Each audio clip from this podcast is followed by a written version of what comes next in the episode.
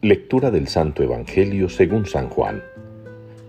Al oscurecer, los discípulos de Jesús bajaron al mar, embarcaron y empezaron la travesía hacia Cafarnaún. Era ya noche cerrada y todavía Jesús no los había alcanzado. Soplaba un viento fuerte y el lago se iba encrespando. Habían remado unos veinticinco o treinta estadios cuando vieron a Jesús que se acercaba a la barca, caminando sobre el mar, y se asustaron. Pero él les dijo, Soy yo, no temáis. Querían recogerlo a bordo, pero la barca tocó tierra enseguida, en el sitio a donde iban.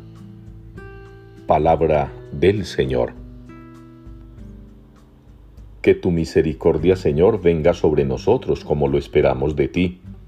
Es la respuesta que nos ofrece la liturgia en este día para el Salmo 32. Una buena plegaria, una excelente actitud de creyentes frente al Señor. Pedirle exclusivamente esto, su misericordia. Ya que la misericordia del Señor abre para nosotros las puertas de la salvación, de la eternidad, del perdón de los pecados, de la posibilidad constante de una verdadera conversión.